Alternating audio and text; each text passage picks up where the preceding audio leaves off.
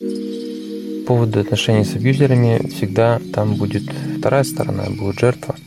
И задача культивировать себе э, самую женщину, у которой есть самооценка, у которой есть любовь к себе в достаточном объеме, которая любит себя и ценит себя такой, какая, какая вы есть. Поэтому задача с этим разбираться, будете с этим работать, начнет уходить синдром жертвы и автоматически будет отваливаться абьюзер, потому что с вами делать уже нечего.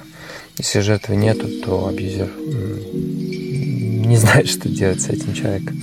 Жертвы, понятно, жертвы всегда легко зацепить эмоциями, какими-то провокациями и прочим, прочим. Э, а с э, зрелой эмоциональной женщиной это не, невозможно.